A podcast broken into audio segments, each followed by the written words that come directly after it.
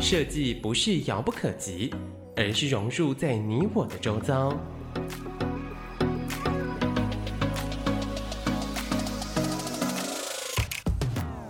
设计台湾，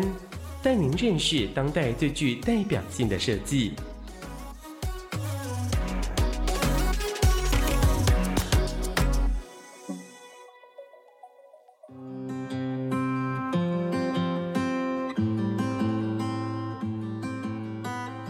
欢迎各位听众朋友来到设计台湾，每个礼拜天下午三点到四点，在台北广播电台 FM 九三点一播出。今天非常高兴，我们邀请到两位非常非常优秀的设计师，而且是女性的，而且年轻的。第一位是延续规划设计总监刘真荣，跟大家打个招呼。嗨，老师好。嗨，大家好，我是真荣。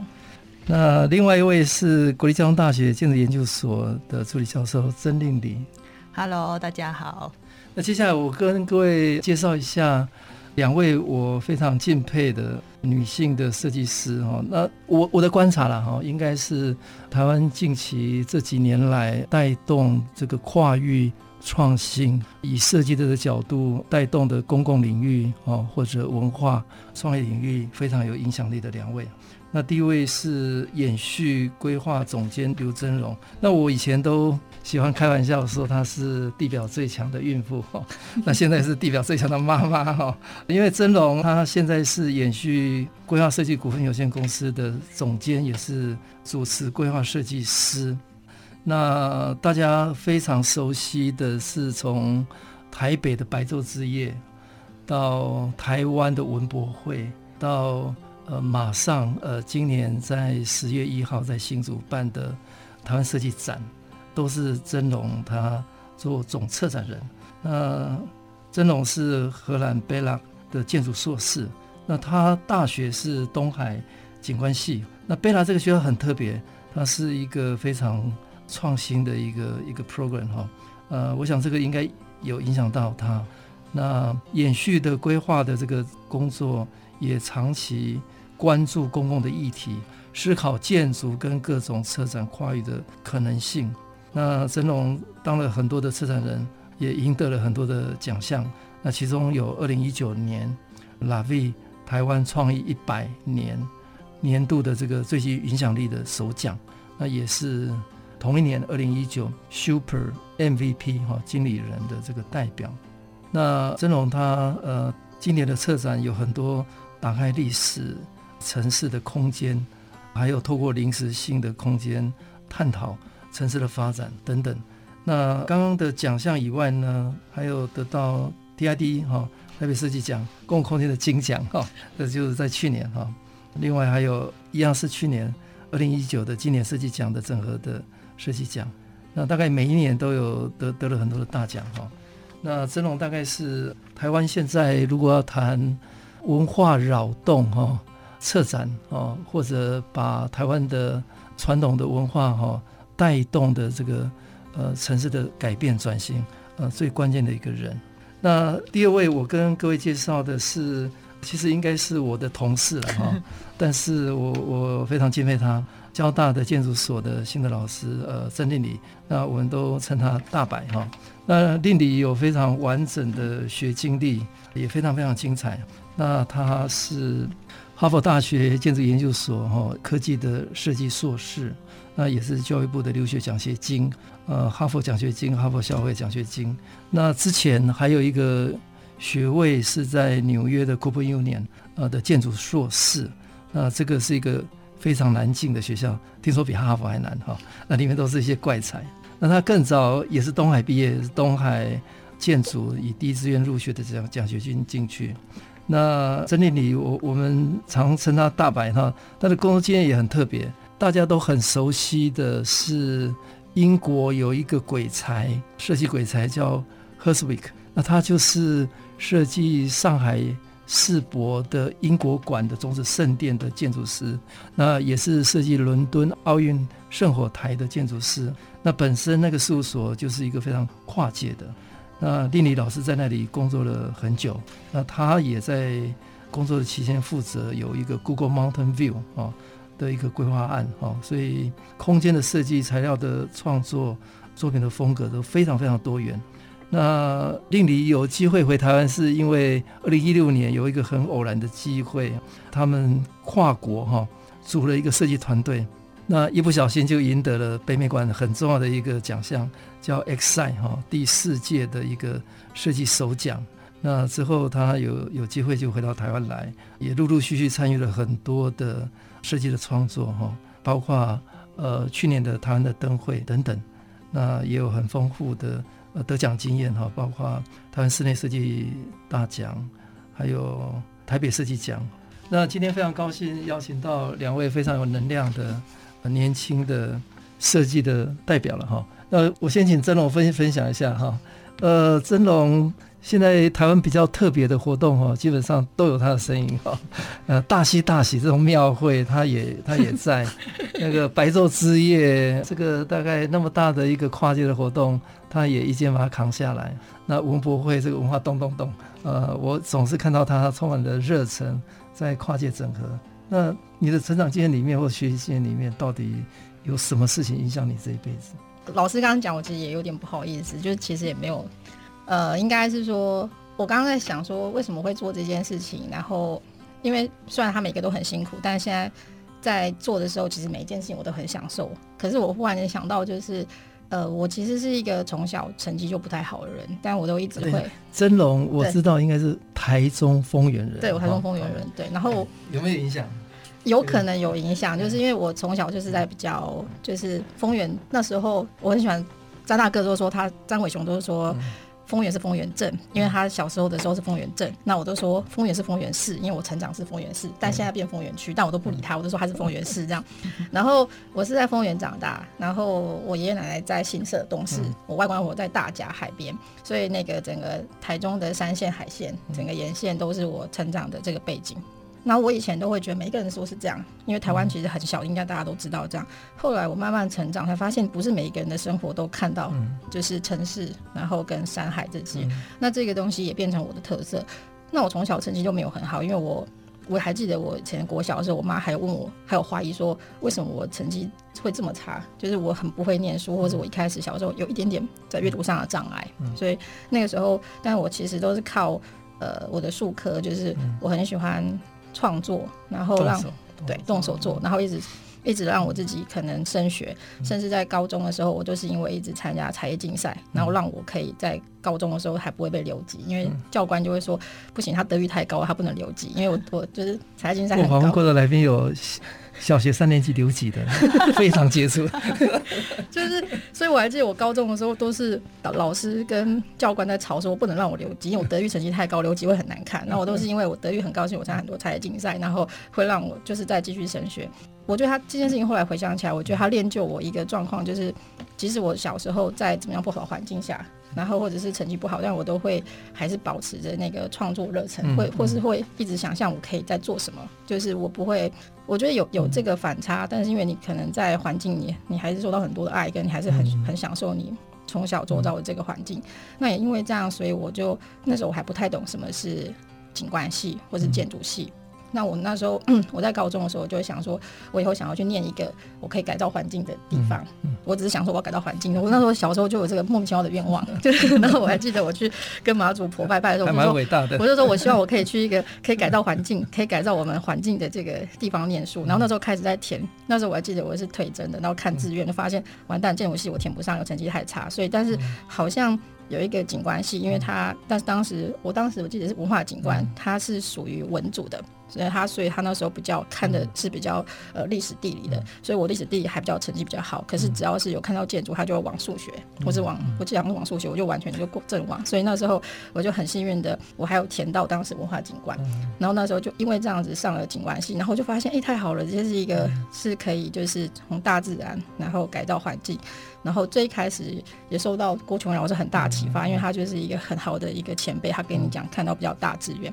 那后来我又再转学转到呃东海景观，有一些老师是我想要追随在呃设计手法上，就但是这两个学校都有很好的启发，甚至我到东海的时候还有常常去上东海建筑的课，因为那时候我有希望自己可以在学某一方面的课程，所以就是自己会综合这样念。但我觉得我的学习过程都是在一种成绩不好，然后但是没有关系，我还是会觉得反正我有自己的目标。然后我觉得可以去动手做或者改造什么，然后从这件事来看，所以好像就练就我一个比较，我不会遇到，就是我不太在乎别人讲什么，但我会很希望，当我有一个目标的时候，我会想办法达成的这个这种个性。诶，那荷兰的贝拉对你有没有什么特别的影响？我觉得在开始进到大学的时候，其实就其实就蛮开心的，因为已经开始就是说我想要创造环境这件事情开始有在做，但是到我后来有在事务所上班，在建筑师事务所，然后。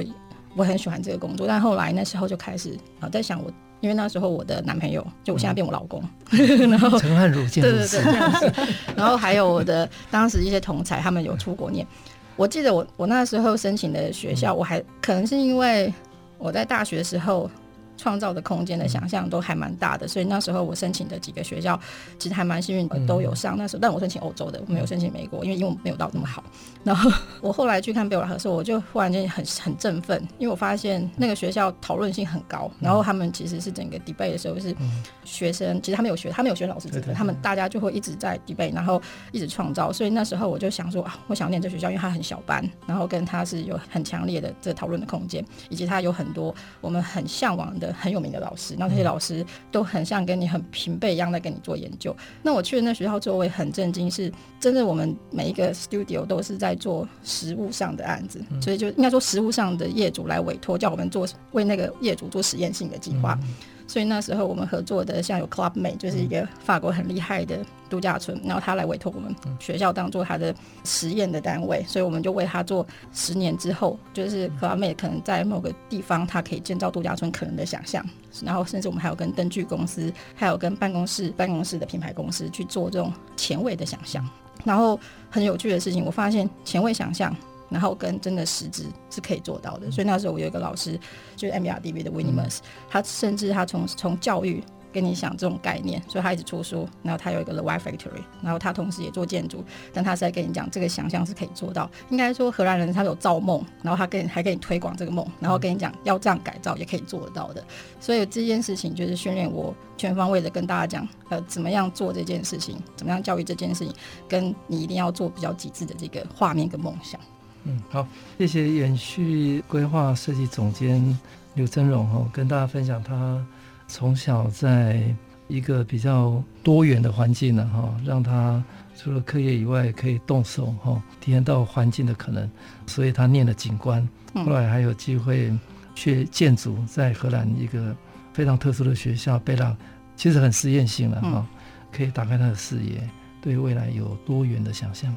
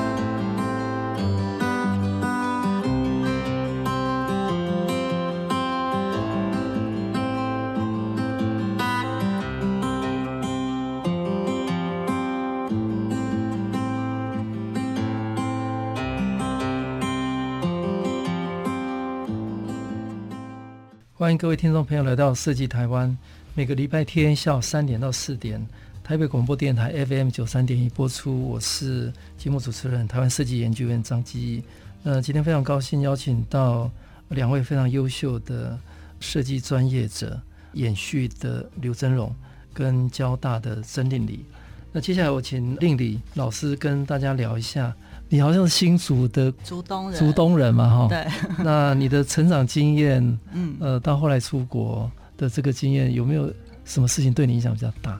嗯，对，因为我从小就是在新竹县竹东镇，也是典型的乡下环境长大。然后比较特别是，就是因为我爸爸是那种乡下教会的牧师，这样，所以其实我们从小就是在教会里面长大，所以常常上那种主日学画画，不然就帮忙家里那种像教室布置这样子，各种婚丧喜庆 就一起一起摆盘这样，所以就对于布置空间是还蛮喜欢。然后学校里也常常担任学艺股长之类的。但是那时候要升学，要本来其实有点想要考新竹女中的美术班，但妈妈就有点紧张，就说：“嗯，家里已经有一个不切实际的爸爸了，就是你要不要稍微务实一点？”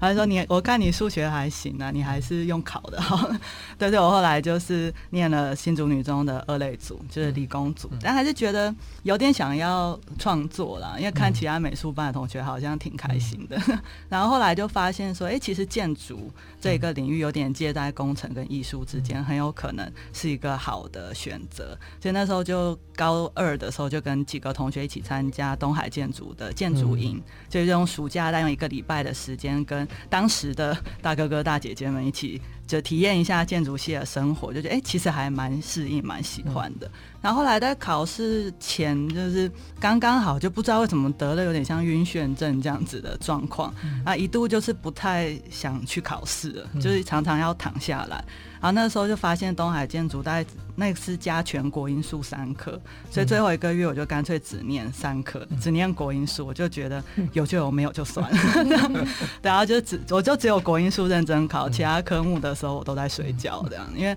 就我没有办法坐起来太久，在那个时候，哎、欸，就刚好就考上了这样子，然后我就刚好也第一志愿入学，然后之后就觉得嗯，应该就是天意吧。所以就是后来建筑系其实蛮多同学会放弃啊，因为很辛苦，对，或是发现跟想象。中不一样，就，你以为的建筑，就是其实还是会跟会跟真实去碰撞的时候不同，但那时候因为就是种种理由，就从来没有。产生过要放弃，因为觉得这就这就是结果这样子，然后因为就是这样的念头，然后就其实刚进去也不是特别适应的，因为就是创作过程其实很很多不清楚或很犹豫的地方，但随着一路慢慢念完五年，就越来越掌握到这个窍门这样，然后后来也在老师的鼓励下，就有申请学校出国念书。那个时候老师们的意见是说台湾比较小，然后我成长的过程也不太有出国。体验的机会，就是因为家里的关系，他们就很鼓励我利用学校学习的这一个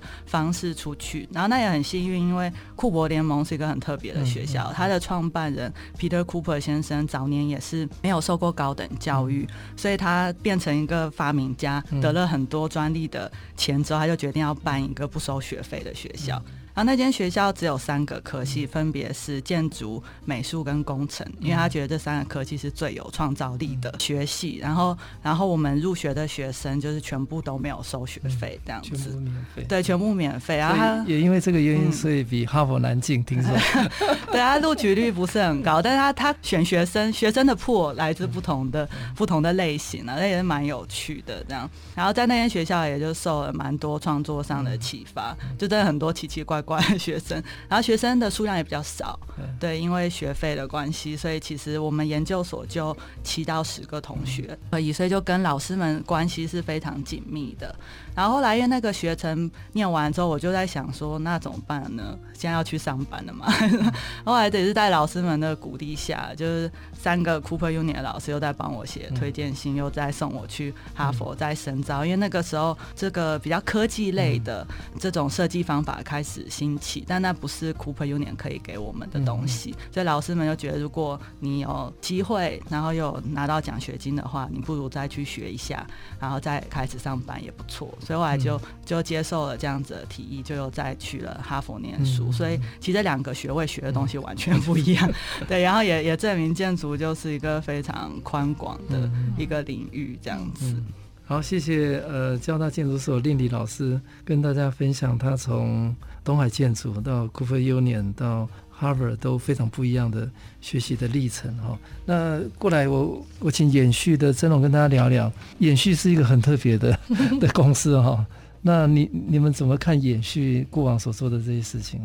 ？In general，这样。我其实我们公司很难被定义，嗯，但是最近就会有一些朋友说，我觉得你的名字取得真好。但是当时取这个名字的时候，嗯、我先生当时他其实因为我们英文就是。就是 bias b i a s，他其实就想说，对，他就他其实也有有偏见，但他其实也是有当数学在找那个乖离率，就是那些他其实有点就是不受控，但是一直跑出来的那个那个分子来，大数大家找这个分子，所以当时我先生当时想的就是，我们其实就是那一个一直要突破创造，然后大家在找的那个分子，甚至他还想说这是我们要 build。issue argument 跟 statement，我想说，哇，你这会不会 会不会梦想就是太太大，就是其实也是给自己很大的期许这样。那我们今年其实刚，我们今年第七年，然后想起来会觉得真的创造很多事情，然后也一直往这个事情迈进，就很珍惜这个经验。在我们公司的组成其实是有两部分，一个事情是其实就是建筑部门的，就是应该是说空间部门，因为我们里面有建筑师，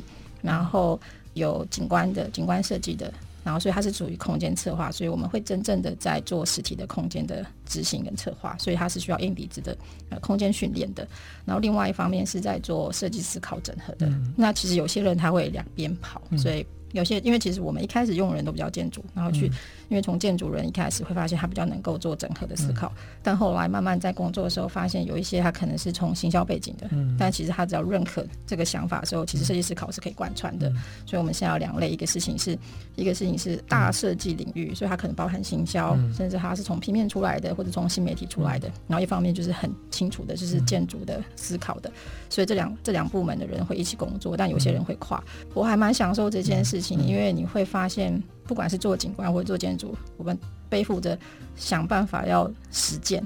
这件事情，所以我们不是只是办一个活动，或者是我们并不是只是做一个一次性，而是我们希望它可能在为一个城市，或者是为不管是城市或者是一个发生不同的发生地点，那我们会提供一些比较有远见的想法。那它可能从软性的做，那它可能也会未来为未来的硬体，我们会做一些规划设计，但是规划设计不一定。会真的做到，因为一开始我们能力或者是我们的经验还没有到这么的丰富，嗯、所以我还记得一开始做白昼之夜的时候，也是当时我在荷兰念书，就很喜欢这样子案子。嗯、你可以借由一个 Museum 的概念，你可以贯穿整个城市，甚至你可以想象城市最大的动能。但你未来，这当时我在其中想象也是说，这城市打开最大的时候，人可以怎么活动，所以开始想要公共空间。所以当时我们在做白白昼之夜的时候，也是。我们一开始还没有这么多公共工程、公共空间可以搞掉的时候，我们先从软性的去做。但后来我也很开心的，白昼之夜影响到也是台北市慢慢去思考，当他们也在做这个整个城中在改建的这件事情。那我觉得白昼之夜担任了一个很好的先驱，因为它让大家知道这个市中心可能做这件事。所以市中心可能整个街区开放最大的可能性会是什么？然后呃，怎么样把城中、把城区的事情。回到人的尺度，而不是回到车型尺度。很多很多像这样概念，刚好也在这个时候接起来。所以白昼街对我来讲是城市的最大开放想象，然后还有艺术它在城市中整个绽放。所以我们每一件每一个 event 去执行的时候，它其实背后它不是只是一个活动，它背后还是空间思考。那也跟我们的专业有关。我们一直都在这两件事情一直打造。然后近期开始有一些是比较文化事件的，所以。大家可能会发现，像大溪大溪啊，或者在文博会的时候，会加入一些呃，寻找台湾本源，台湾本身原乡的环境，它应该长的是什么样貌的，然后它应该发生什么活动，应该发生什么事。那这一开始的时候，可能你会发现它跟空间性没有完全的，因为它跟空间策划并没有完全的呃相关。但我们其实在一个风貌的。建立，那或者是它是比较软性的空间打造，还是一直在提供一个最大的城市想象。所以像大喜大喜，除了一些很特别的活动，行销上，我们其实也是希望让大家去想说一个小镇的尺度化，或者一个老城小镇里面，它可能像有老城的部分，然后或者它新博物馆的部分，或者是街区的部分，怎么样慢慢的让这整个空间联动，它都会在我们背后也是会慢慢的推陈的。所以我觉得全面性空间想象跟活动打造，还有文化事件。什么样的地方应该出现什么样的文化事件？那这是我们现在一直在做的工作。好，谢谢延续真荣跟大家分享。延续是一个非常特别的哈，除了空间的创造以外，事实上设计思维哈是创造文化的事件，那也扰动了城市的可能。那接下来我请教令理哈，那国外的这个工作经验后来，嗯，跟你回台湾有没有什么比较关键的影响？嗯。后来在美国读完书之后，就是去英国海德维克工作室工作。嗯、那它比较特别的是，这它的。它里面的成员不是只有建筑，嗯、我们也有雕刻家，嗯、然后也有工业设计师，然后也有艺术家。它本身的组成就是很复合，对，因为他自己本身就是念工业设计跟 3D design 出身的，嗯、但目前尺度越做越大，嗯、做到建筑这样，那也是一个 本身也是一个很跨界的，对，非常跨界的一个。所以我们 也在那里学到了很多用不同角度看待创作跟看待空间的这个方式。嗯、然后那时候因为因为公司是一个很鼓励大家创作的环境，所以我就跟二零一六年的时候，就跟台湾的朋友们，嗯、还有以及我当时英国的室友们，嗯、然后一起报名参加了这 Xsite 的比赛，嗯、想说嗯试试看、啊。Xsite、嗯、是台北市立美术馆呃针对空间类型最重要的一个证件了哈，哎嗯。对，然后我们就嗯，也是误打误撞，也就然后美术馆就有选了我们的作品，这样，然后就正式开始这个云端创作跟协作的模式，然后也发现说，哎，其实台湾。其实也蛮给年轻人机会的。然后像这些比赛，然后我们当时其实大家并没有真的在台湾有真正的作品，但他们还是愿意给我们一个实践的机会。在那一次之后，就开始在心中有萌下之后，也许可以回台湾来创作的这样的念头。嗯。因为反而觉得说，好像长期在国外也会有一种一直在为别人工作的一种迷惘的感觉，所以后来在交大有老师邀请我回来之后，考虑蛮久以后就说嗯。好，然 后就回来了。嗯，对。那后续还是有参与一些对，然后回回来公共领域的创作。对，回到台湾到交大以后，比如说像在总务处的邀请下，嗯、也有加入了校园规划小组，一些协助一些校园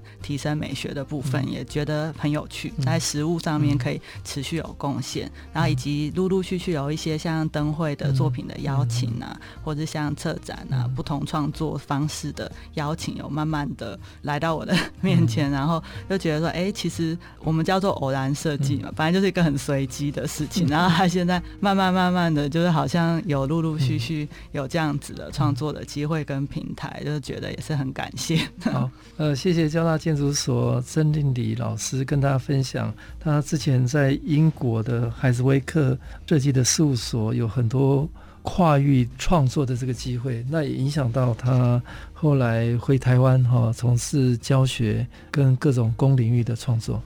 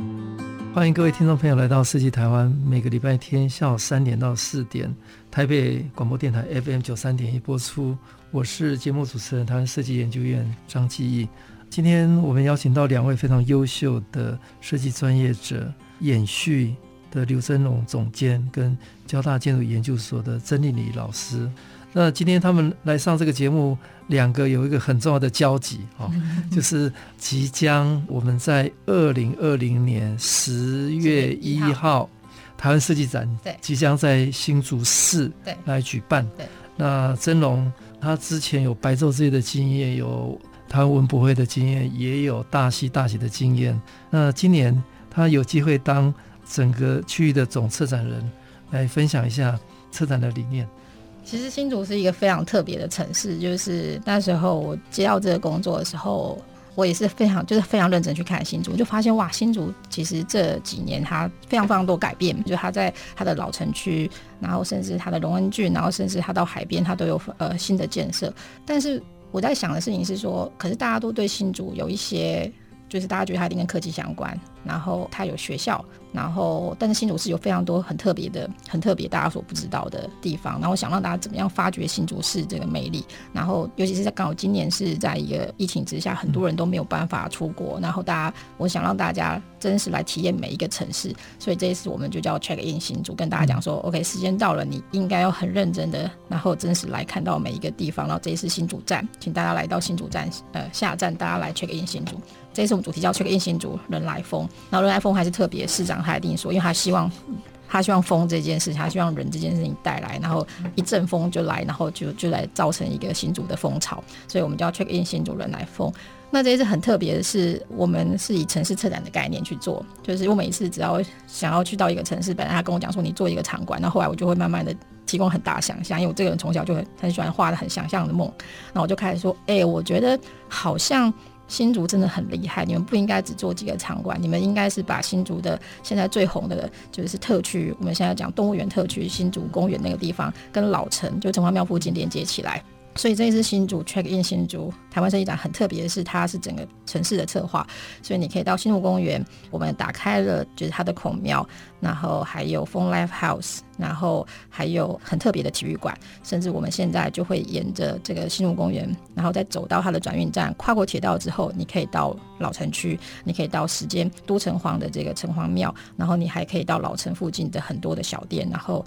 还有我们这次会打开周厅，就是现在的。就是新竹市政府的部分，所以我觉得这是非常特别的体验。你可以在新竹，你感觉到科技很前卫的部分，然后你会看到很新城市的感觉。但是跨过铁道之后，你会来到很快两公里，你就会来到一个老城市的一个生活。那我觉得这是很很特别的体验。尤其尤其是当这次设计展，它就算是结束之后，这个老城市的呃老城市的生活、实际就是娱乐，它都还是会留在这边。我觉得现在是最好的时候，大家可以到呃新竹来 check in 新竹，你可以留下很好很深刻的体验。嗯。好，谢谢真荣跟大家分享 check in 新竹人来疯 哈、嗯，所以大家十月一号到十月 十一天，十一天，十一天一定要来新竹哈。呃，现在疫情期间大家都不能出国，但是一定要 check in 新竹。好，好，那我接下来请交大建筑所曾丽玲老师跟大家分享，因为我们里面展区里面有一个非常非常特别的馆，那个在新竹公园里面叫 Fun Light House。嗯那那个馆里面，我们有一个想法是很特别，找张志奇。呃，他虽然是有一个公司在做设计，但他这个人是很有趣的哈。我我们请他邀请到很多的 YouTuber，那透过用新竹的科技的理念，用 YouTube 的眼光跟角度去诠释哈。那整个空间跟设计是请。曾老师来做规划跟设计，跟大家分享一下。嗯，我们这次就是很特别啊，就是大家可能都有看过自己七七的一些影片，然后他本身也是新竹人，然后口条非常好，总之能够很很快的把一些逻辑清晰的资讯传播给大家。那他的形象也蛮像典型的新主人，对，就是我们就是一个比较务实，但是但是但是又很很擅长资料收集的一个团体。那我们这次这个展场有一个核心的精神，是希望每一个人都能理解到，借由科技，你可以变。成一个不一样，变成一个更有能力的一个角色。然后我们这个展馆的名称叫做“超连接”，嗯，就是科技把大家连接在一起，然后也让你连接到世界的这个观念。然后，所以我们选择用中间有有一块选择用 YouTuber 们的这些跟科技有关的访谈以及物件来呈现，也是希望大家能够理解到说，过去是没有 YouTuber 这样子的工作或这样的角色。今天你的一个想法或你的日常要传播给大家知道或给大家看，是。多么漫长的过程，就是要电视台，然后要传播出去，还有个电视机，甚至全村可能只 share 一台电视机。就是过去你你一个人的声音要怎么被大家知道理解，其实是个很大的工程量。但现在变得非常简单，你有你甚至有只手机，你就可以跟世界连接在一起。那这件事情让我们每一个人他开始更多的关注到你自身的观念、自身的价值观，以及你其实每一个人都是拥有超能力的 这样子一个观点在我们展馆里面。所以，我们从前面的互动设计啊，然后以及我们影音传播，以及最后的科技展品的选择，都一起来呈现这样子的一个概念，让大家希望说，大家来这个科技展不是只看到科技的绚丽跟科技的成熟发展的部分，而是感受到科技的发展跟你个人。的生活跟你个人的价值以及公民的权利有一些紧紧相扣合的部分，然后希望大家是来完这个展馆之后，更能够感受到自己是有力量的，然后借由科技，我们每一个人都更有力量，就更积极去看待自己未来的这样子的一个积极面的观点。嗯，我还是请丽丽呃老师跟我们稍微说明一下空间的设计了哈，因为虽然我们是广播节目，看不到。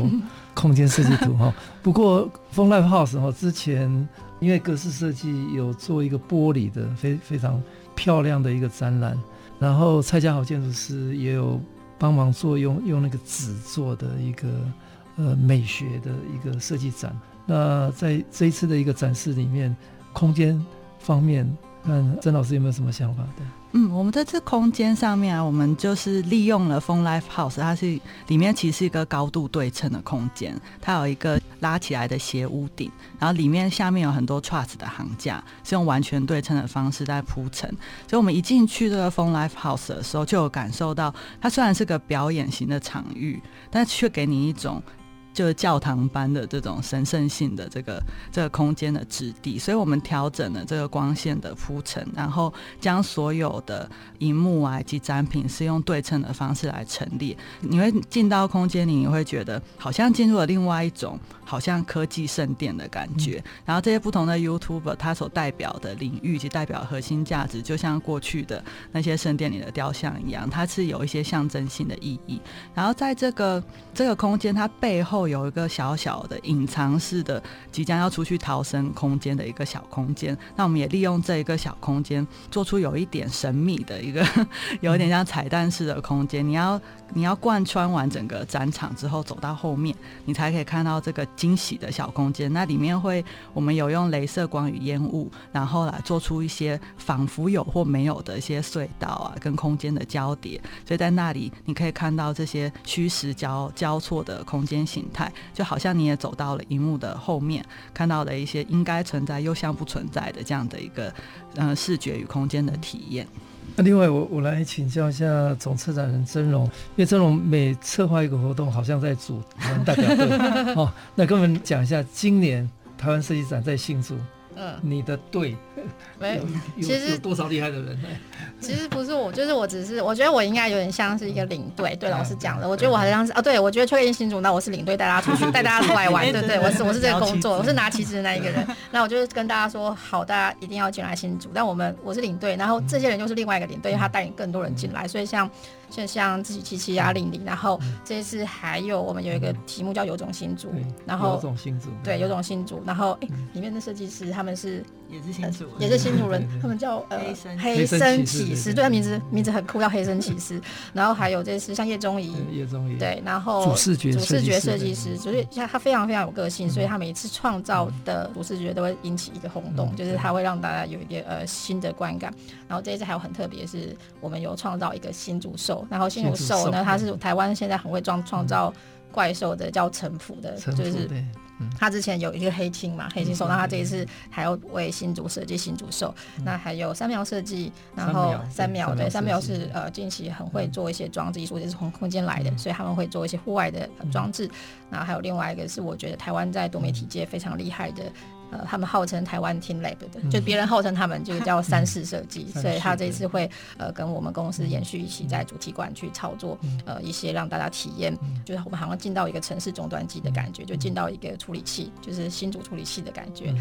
然后还有一个很特别的是，我们有就是在整个行进空，除了展馆之外，我们还有在整个我刚刚讲两公里行进空间有非常非常多活动。然后这里面的活动其实有非常多的像马戏艺术家或者是表演艺术家，他们在城市上游走。所以有星河有限公司就陈星河，对他们带领，他们还甚至带领诱人啊等等很多不同团队，然后导演他们在在路上。创造非常非常多的剧嘛，所以还有无独有偶，所以我们有大型的偶剧，然后甚至有呃街街头你就可以有表演艺术，然后甚至还有一种表演式的导览，所以你参加到旅行团，发现它其实是个表演，然后也会在城市中游窜。那还有另外一个是红梅，就是。红梅，呃，红梅其实是红梅文红梅文创，他们其实在桃园是一个非常在地的。那他其实科技公司的老板下来，他决定他退休了，他决定他要回馈新竹，所以他就呃，他这一次把新竹的老城市，这次我们会开放四个呃老城市的展展馆，然后也是第一次首度的开了四个展馆，然后加上文化局有把图书馆打开，所以五个老城市的展馆在十月一号会打开。那你就会发现哇，这次你叫老城市，不只是你可以到。城隍庙，你甚至可以到很多角落，你会发现他们我们有新的米粉店，嗯、我们会开一种教你认识米粉的米粉店，嗯、然后还有一个新竹工艺教室，然后你在这边你就可以敲敲打打，你可以学习怎么认识编织，啊、呃，然后还有一个新的电影院，我们有一个小的电影院，然后电影就开始去收集一些台湾的老电影，然后最好是用动画为主的，亲子也可以在电影院可以去欣赏。所以你就发现老城市的空间变公共性，然后打开。还有另外一个是我们有一个现在很会做旅行的叫蚯蚓，对，然后就志伟对，然后他也会进来，就是软土生觉，他会深觉新竹的文化，然后他带了很酷的，就是以新竹文化做的旅行。所以从旅行，然后街头的表演艺术、街头的活动串联，然后到不同的设计师做不同的场馆。所以老城市，甚至我们在新竹公园会做像刚刚丽丽讲。科技的，然后我们还做一个终端，就是终端机进到城市的处理器里面，然后里面还有动物园的打开，孔庙也会打开，就是台电也会参与这个策展，甚至三秒三四很多大家进来，还有一个新竹兽在整个城市贯穿。所以我刚刚讲完，忽然间就觉得好兴奋，就觉得 哇，怎么怎么那么多东西？对对对。然后我现在觉得大家可以开始订饭店。好，各位听众朋友，十月一号到十月十一号一定要 check in 新竹。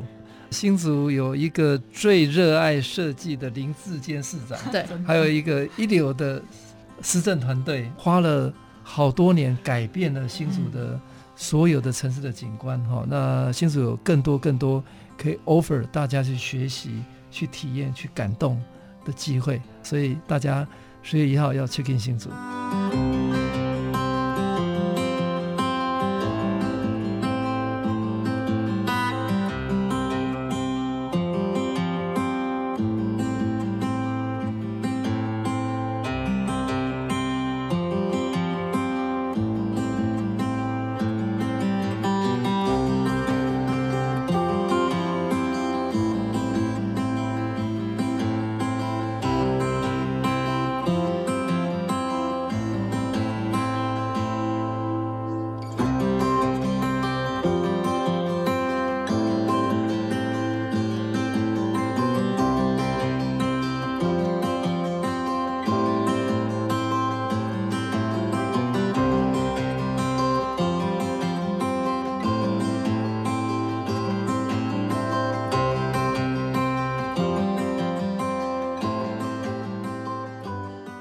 欢迎各位听众朋友来到设计台湾，每个礼拜天下午三点到四点，我们在台北广播电台 FM 九三点一播出。我是节目主持人，台湾设计研究院张基义。呃，今天非常高兴邀请到延续规划设计的总监刘真蓉，还有交大建筑研究所曾令礼老师跟大家分享。那我观察两位是大概应该说比较年轻，还没到中生代了哈。而且是女性的专业者，但但是又是一种跨领域整合创新的关键者。那我想这个跟女性也许有关系，或者跟这个时代的机会有关系。因为台湾现在走到现在，已经不是单一专业嗯可以去解决未来的问题的时代。未来的问题、未来的社会、未来的挑战太复杂了。那现在我们需要的是一种共创。是需要一种整合，需要一种对未来是保持开放的，愿意去尝试跟别人合作，而创造出典范的一个可能性。我从两位身上看到这样的特质，那就想请曾龙聊聊一聊哦。因为从你白昼之夜也好，或者文博会，或者台湾设计展，你要跟那么多人整合，啊，你面对的又是最难搞的公部门，那你有什么样的一个方法？对，或或者经验跟大家分享？我觉得我就是有一个，当我对某一件事情燃起一个画面，我觉得那件事情要达到的时候，我就会一直要用那个感动人心的那个画面，跟然后去想办法去鼓励每一个人。譬如说，希望设计师来参与，然后希望呃公部门方或是业主方，他能够也看到我看到的这个这个画面。对，所以我我我觉得每一次每一个案子，其实或每一件事情或每个空间，我眼睛闭起来的时候，我就会想象那件事情最大是什么。然后就是他就他就会在我心中，然后我我还记得我最喜欢就是遇到当我讲完之后，然后他也是觉得他也是有一样的感动的人，然后你你跟这些人。眼睛一交集，然后你就知道这个事情。那我甚至我很常被跟我合作的可能是导演或是创作者，他们创作来出来的事情，我会感动到我会会流眼泪。我还记得最近有一个导演，然后他给我看他做的广告片的时候，我看完之后我就那时候我还记得那个灯光黑黑的，然后看完之后才一分钟，那我就一直流眼泪。然后他就说：“天啊，你放感情放这么深。”然后 就是他就，但是他也很意外，因为我知道他也是很放感情放很深，他很快 catch 到，所以我觉得那是互相感动的过程，就是。你有一个这个想法，就是你慢慢的大，其实就是上天也会帮你号召这样的人，然后大家会去做这个创作。尤其这个创作，它是要一定的期待、梦想跟我们想要打造的这个目标，所以大家就为了这个目标去做。所以我我很常遇到，不管是就是我最怕在做这件事情的时候，他就会觉得不可能或者放弃的人，那我。那我我还蛮会判断这个人他是不是有这个，他会去冲这件事情，然后他也会有这个想象力，所以我们在沟通的时候就可以知道，所以知道的时候就会继续想，大把大家把这个画面这个想法去达成。那最怕就是没有办法，他甚至一开始就放弃了。所以我很想要跟大家讲说，我们每一个人，其实我觉得文化其实这个整个整个的回溯也是在于我三十岁之后，我开始大量的再去告诉自己我是谁。然后我们应该长什么样子？然后台湾长什么样子？台湾每个城市文化应该长什么样子？因为这件事情，我记得我之前在 AMRDV 工作的时候，然后我们当时我很神奇的是，我在荷兰做的事情，居然是台湾的垂直村落。然后我发现，哎，怎么会我自己都不太了解自己的城市？就是跟在外跟外国人沟通的时候，所以回来台湾的时候，发发现这件事情。更是要去挖掘，不管是什么样子的活动、事件或者是空间，它每一件事情应该都会打造我们台湾这块土地的特别的独特之处。然后每一个人应该都为这件事情负责任。有可能是我们以前教育有一点不喜欢讲这件事，但我们应该要把这件事讲得清楚。所以在每一个在地，我都希望把每个在地的现场精神能够打造，然后找到大家会有一样的想法。这个人，然后最怕就是没有想象力，最怕就觉得做着干嘛。那当大家觉得可以这样做，应该这样做的时候，那个事情其实就会被打造出来。所以我还蛮感动，这十年我们有很大能量，然后再找我们自己的个性。那我觉得每一个人都是创造自己这块地的个性的每一个分子。好，谢谢延续的真荣跟大家分享，不要设限哦，对未来充满热情，用感动去感召大家的来一起进场。对，好，那接下来请交大建筑所曾老师曾丽丽跟大家分享。呃，因为曾老师之前跨国。或者跨时空哦，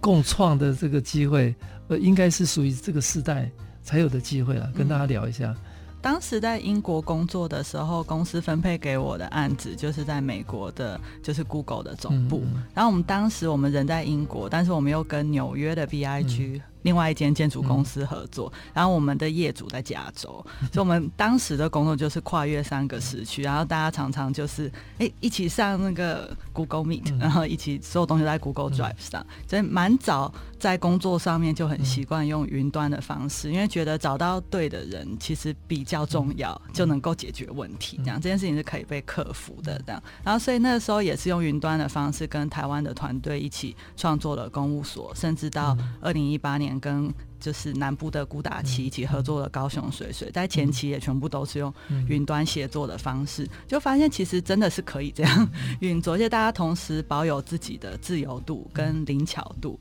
然后在需要不同案子的状态的时候，再组合成一个团队，用个在打团战的方式，然后这样子的工作模式，之前跟肖友志老师在一次的对谈里面，他说到他觉得很像新时代的人都比较会打那个 online game，就大家平常是自己在自己。己的电脑前面，然后要连线的时候，大家上去，然后变成一个然后一起出去出任务这样。他就说，这好像是我们这个时代，好像也比较习惯，也比较容易做的方式。大家好像越来越多人不想被单一的公司或单一的地理位置就是限制住，然后也随着疫情，好像越来越多人发现这件事情有机会可行，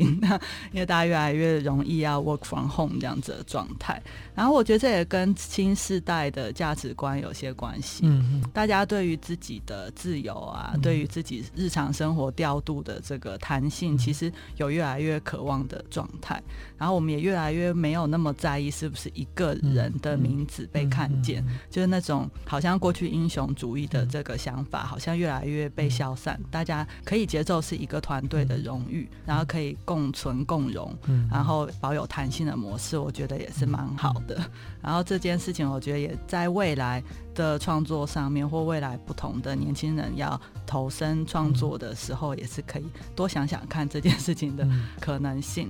然后另外就是之前也蛮多朋友会想要。问说，哎、欸，那你从英国回来，会、嗯。回到台湾会不会不习惯呢？在英国又那么好的工工作，然后大家又很 nice 这样子。然后后来我就，我今天就刚好有机会，也是想分享一下，因为我在出国前，我东海的老师就有讲了一个小故事给我听。他说，就是有一个村庄的年轻人，他那村庄很热，所以他决定出去找到。一个解决这么炎热的方法，然后就去到哎、欸，有有有另外一个村庄，那边有很多很大的树，他就在底下乘凉啊。然后村庄的主人就说：“那你不要留下来啊，就跟我们一起生活。”他就在那里学习种树的技巧，也过得很好的生活。他后来有一天他就醒来了，他觉得我再怎么样，这些树都不是我的，所以他有他应该要回到自己的村庄，然后学习怎么样把树种在自己的村庄里。所以那时候我就觉得，他那时候是随随意聊的一个小故事，但是那个故事蛮有画面的，我就有记得这件事情。他就我出国前，他就有提醒我说：“你要记得啊，无论如何，你回到自己的土地，就是长出自己的森林。也许你这一代还没树还不大，可你再再多几代树大起来，大家才能够真正在自己自己的树下乘凉。就这才是。”就是老师们希望你出国的原因，而不是说只是希望你出去就留在别人那里。对，对，后来就是得到就是教职的邀请的时候，就有想起这件事情了。那我觉得一个人如果稍微。有一点这种使命感的时候，你就不会那么计较一些眼前的 这短暂的好或不好这样。然后我觉得这件事情也是还蛮重要，想跟大家分享的。我觉得书的画面还蛮美的，这件事情就很像之前讲过，人类学上在想的事情是人的生命不要想你自己的生命，而是就是当它是造生灵的时候，你就会觉得我们是有这个任务在身做这件事。对，时间就变得长很长。对对对，好，谢谢呃交大建守令理老师跟大家分享，现在这个世代是有机会跨国、嗯、跨领域共创合作哦。那台湾这块土地也提供了一个新的可能性，让大家回自己的家园种树成林。对，呃，我我继续再 follow 这个议题哈。我我们来谈谈台湾哈。呃，台湾也许设计对以往来讲是一个比较专业的议题，或者一个比较小众的嘛哈。那我个人的意思，现在是一个机会，包括像真龙，他从白昼之夜到文博会，到这种传统的庙会大戏大戏，呃，到新竹的台湾设计展，那曾令理老师愿意回到台湾哈，国际有很多的经验嘛，那回到台湾是相对自由、多元、包容、民主哈，那虽然没有很多的。设计的资源哦，但是它我我相信是一个绝佳的时间点。你播什么种子，未来就会长大成林了哈。所以你们怎么看看现在你们这个世代在台湾这个土地上设计到底可以做一些什么？嗯，曾龙，我想到我的公司有个 partner，他其实是意大利人，然后但是他是意大利人，然后他在瑞士受教育。他说：“现在整个，尤其是意大利啦，就是非常保守。他们现在是非常保守主义，在看，尤其是疫情下，他们现在更恐怖，就是又又更趋近保守。那他一直在看，其实他前几年已经是非常保守，然后每个国家就是。”各各自的保守，欧欧洲列强各自在做很保守的事情。他们其实甚至很多人想要退出欧盟，带着这件事情，所以大家没有一种很内向的正面的力量。然后他发现这件事情在台湾反而没有，不是台湾没有受到世界的这个影响。台湾不管怎么样，就算是我们政党轮替在吵，但是台湾内部还是就是大家其实还是相对团结的，甚至我们并没有这么大像欧洲的国家有很大的真真正的种族问题。我们的种族其实都还是同样种同样的人，那我们其实，所以他说。台湾是一个非常特别的地方，然后我们就是相，就是我们相对非常自由，然后我们的经济也相对独立，然后所以在这个状况下，我们可以发展很，而且我们刚好整个城市的空间，整个城市文化在一种需要被改造的时候，所以很多理想、很多理念在这里是可以被实践的。那我们可以有提出这样的想法，然后。从小的地方慢慢到中型的地方，或是在 Expo 的地方，然后慢慢的一个实践，所以他这是他发现这是一个很特别的机会。也许我们上一代的老师，像黄生元老师，他在改造宜兰，他是用二十年的时间蹲点，然后一个一个改造。他这精神我们也是需要学习，因为我们需要有更长期的时间来想这空为空间改造。但是现在有很多是。在 event 式的，就像我想说 event 或者是概念式，它可以很快的出来，然后让大家很快的 catch 到这件事情。所以他说这是一个非常特别的绝佳时间点，大家应该都要负起更多的呃这个责任，觉得你我们可以创造更多，或者是可以在创造设计之后背后我们可以提供什么样的想法？因为现在就是很好的在在发芽的时间。嗯，我觉得其实我从国外回到新竹，我就已经感受到 设计有很大的变化。跟以前那个大家说是通常是那种打针用的公厕啊，现在也被林生峰老师做的这么漂亮。还有都是有名的地下道，现在也非常的光亮，可能都很有时尚感。其实我以新竹市民的角度来讲，我觉得我跟我的新竹的同学们都能够感受到设计怎么样提升一个。我们对设计的理解，对城市的那种向心力，然后觉得大家其实，因为设计是一个你可以被感受、可以被看到的一个状态。然后我有感受到周围，即便是非领域的朋友们，其实都开始关关注到这些事情，然后期待，哎，又要改哪一个公园呐、啊？然后哪里又要有什么变化？这个游具比较有趣呢？就其实我我已经有感受到这些年。就是前人播下的种子已经在发芽的感觉，所以我很期待，就是也能够加入这个这件事情，一起努力。